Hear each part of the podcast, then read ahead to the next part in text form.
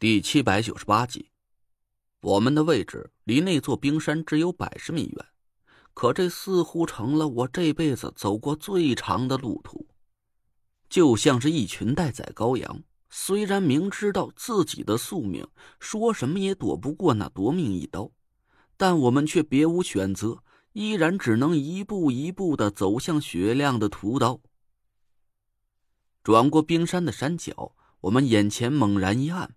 刺眼的光线就像是一瞬间流淌进了一个密不透风的巨大魔盒，周围的景色顿时就切换成了另一幅画面。那若兰的反应很迅速，她身上快速腾起了一片汹涌的玄青色法力，把我们身边方圆三米之内顿时就笼罩了起来。有有有情况！郭永哲哆哆嗦嗦的大喊了一声。他赶紧用后背护住了唐果儿，惊慌的挥舞着手里的狗腿子，左右乱劈了几刀。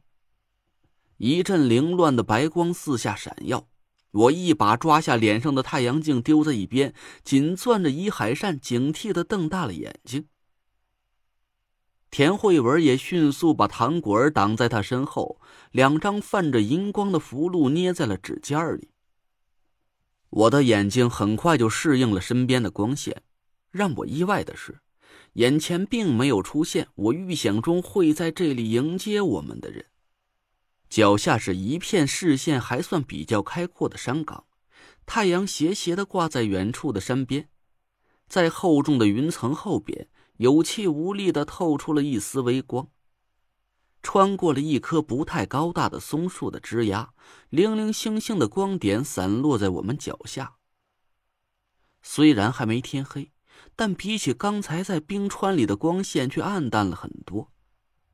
一片崎岖的缓坡从我们脚下延伸向西，地面上星星点点的露出了枯败的野草，稀疏的松树左一团右一簇的盘踞在嶙峋的怪石旁。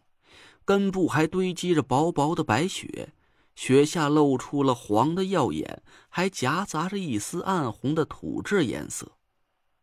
东边的景色相对暗弱，但气势却很恢宏。一道道颜色幽暗的线条纵横交错的隐在层峦叠嶂之中，似乎是到处都遍布着很多深邃的沟壑。无数陡峭的断崖露出了大片大片的石质山体，像肃立的军队一样，层层叠叠的昂然矗立。山顶就像是被刀削斧凿一样平整，暗青色的植被和静谧的白雪交相辉映，让我不自觉的心生敬畏。更远处是一座座犬牙交错的险峰，堆满了白色积雪的山间反射着略带金红的夕阳。活像是一面面照向不同方向的镜子似的。东方的植被相对茂密，虽然离着太远看不清楚，但能明显感觉得出来，东边的植物和西边的不像是同一个品种。我迅速脑补了一下，这里应该是横亘着一片绵延的山脉。我们所在的位置似乎是一条鬼斧神工的天然分界线。一道南北走向的裂谷，把山脉隔成了特色各异的东西两端。从左手边洒落的夕阳阳光上判断，我们是在山脉的北坡背阴面。这里的季节没有出现任何偏差，冷硬的山风夹杂着刺骨的寒意钻进了我的衣领里。从身体感受到的温度来辨别，现在正是隆冬季节。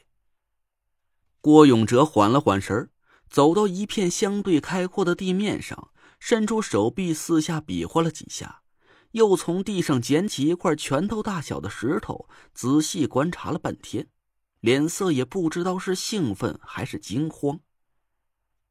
陈子，错不了，这就是地图上标注的军事禁区的外围了。你看，这里东陡西缓，植被分布东阔西针。石头的质地明显带着碎屑岩和石英岩混杂的迹象，这些都符合太行山腹地的地形特征。以前哥们跟着几个户外老司机走过一次附近的外围路线，只是没敢靠近军事禁区罢了。军事禁区具体在哪个方向？你能判断出来吗？我估摸着还得往北。从这个地形上看，那里应该有个山坳，具体有多远，这就不知道了。我皱着眉头看向直通往北的裂谷，这四周的地势险要的让人发慌。一边是没遮没拦的缓坡草地，一边就是矗立百丈的险峰断崖，只有一条几米宽窄的谷底，像条巨蟒一样蜿蜒向前。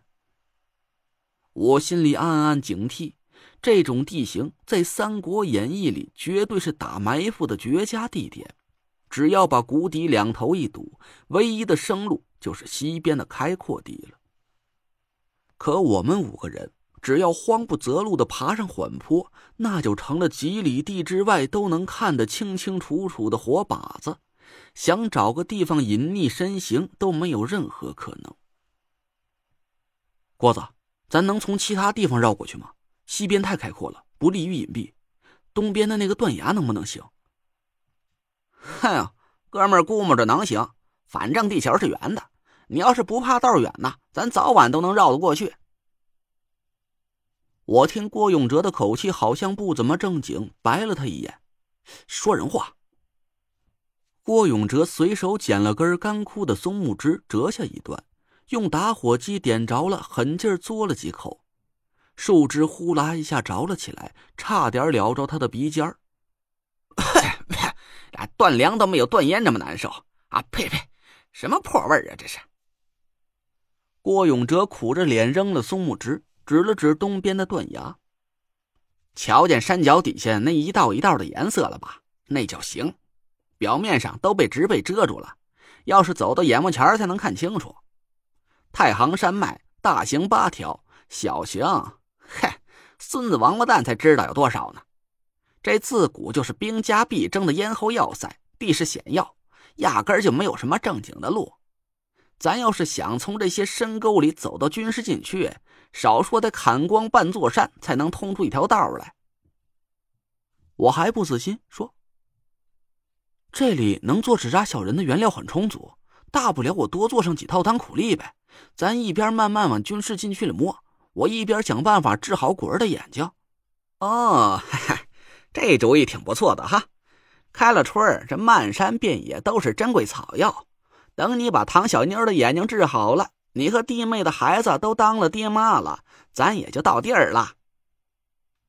郭永哲坏笑了几声，无奈的拍了拍我的肩膀：“陈子，你听说过两个人隔着一道沟天天对话，但想要走到对面去得花好几个月的故事吗？嗨，那说的就是行了。你甭看咱就绕出去一条路，直线距离不到两公里。”但这行啊，就是大山里的肠子，就没有一条直道，九曲十八弯的，鬼知道下一节路就绕到什么地方去了。我挠了挠头，说：“你就直接说，最快要多久能绕过去？”嗯，这可不好说啊。运气不好的话，直接钻到死胡同里，除非钻山打隧道。这要是运气好的话，哎，陈子，你今年多大来着？二十五啊，嗯，哥们估摸着呀，你五十大寿之前应该是有戏。